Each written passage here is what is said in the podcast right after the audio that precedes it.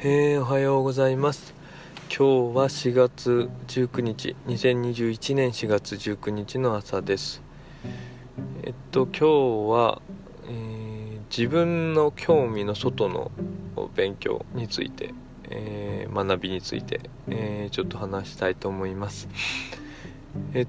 と先週クラブハウスうんちょっとみんなでこうワイワイ話す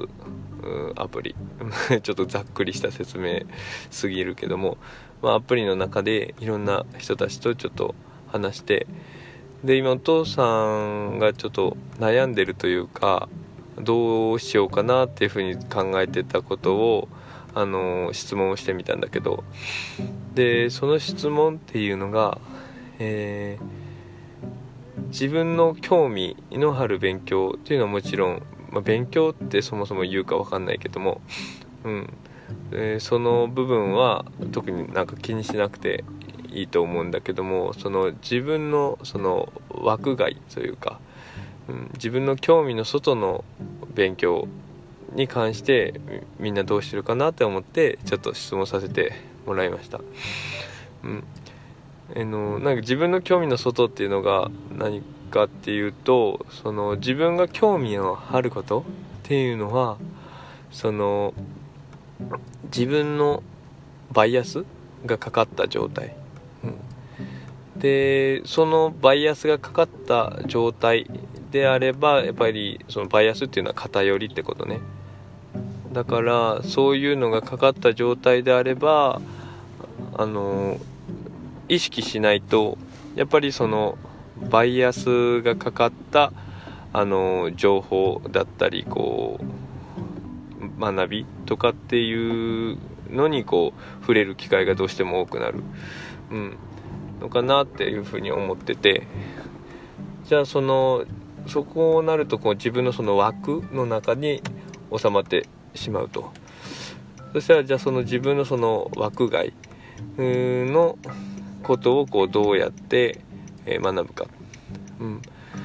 でここに関してはその以前お父さんはシステム的にえっとある出版社さんの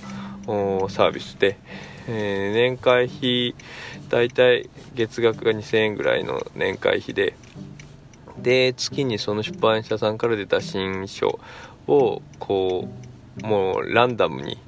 えー、まあ、出版社さんがもう決めて、えー、送ってくるというふうなことをちょっとやってたことがあるんだけども、まあ、そうするとその自分で本を選ばない、えー、っていうところがあるから、うん、それでも本当に自分だったらこう興味持って手に取らなかったであろう本に出会えるかなというところで、まあ、そういったことをこうやってた経験はあります。でまあ、そういう経験がああるんだけれどもなんでそういうふうにシステム的にその自分のバイアスを外すというかそういうふうなことっていうのは、えーと、できるけどもまあでもやっぱその全然興味がないところっていうところの学び、っていうのは興味があるところに、えー、対してあのモチベーションの持ち方っていうのはこう全然違ってくると思うんだよね。うん、でもその全然自分のこの枠外の学びっていうのはすごくその重要だと思ってて。なんかその自分の枠にしかこうとどとどまれなかったらあのもう広がりがないよね。だから自分をこうどんどんどんどん広げていこうと思ったらやっぱりそういう興味の枠自分の枠の外にこう出ていかないといけない、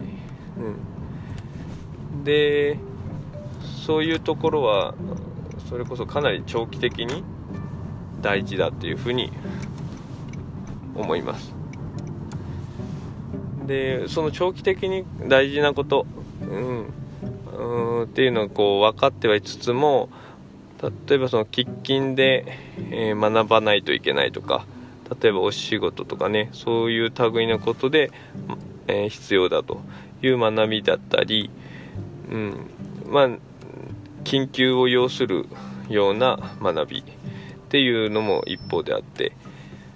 まあそういうのは短期的に重要な話になってくるわけです。でこういったことのこの学びのバランス？どれにこうどれだけ、えー、時間をかけるか。っていうところ、うん。まあ、その自分の枠外に出るためのこのシステムだったりそのシステムみたいなのを、えー、持ってらっしゃるとするなら、まあ、どういう風なバランスでとか、まあ、そういったところの考えをその皆さんに聞いてみたんだけども、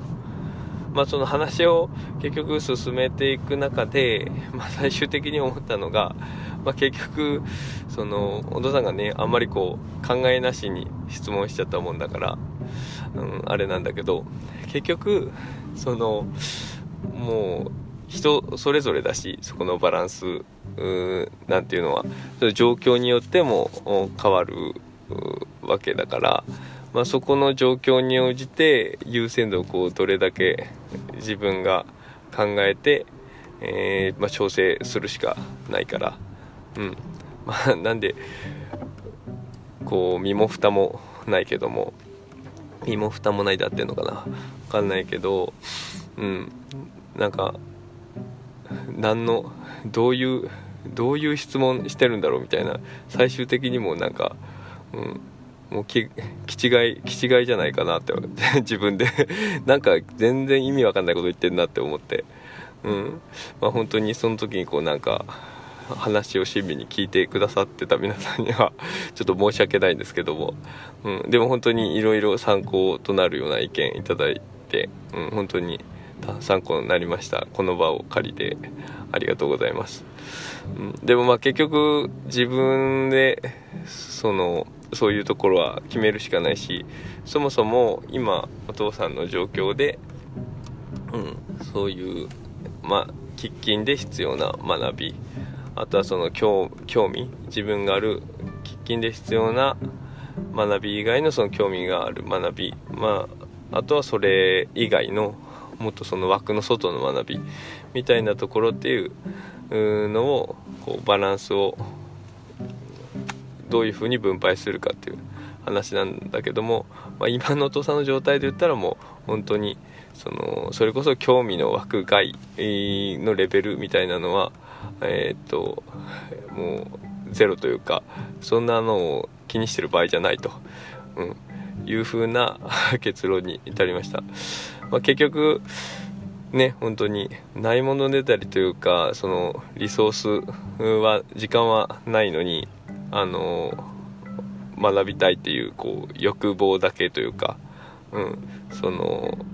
まあ、お父さんは結構その学ぶ欲学びたい欲っていうのが結構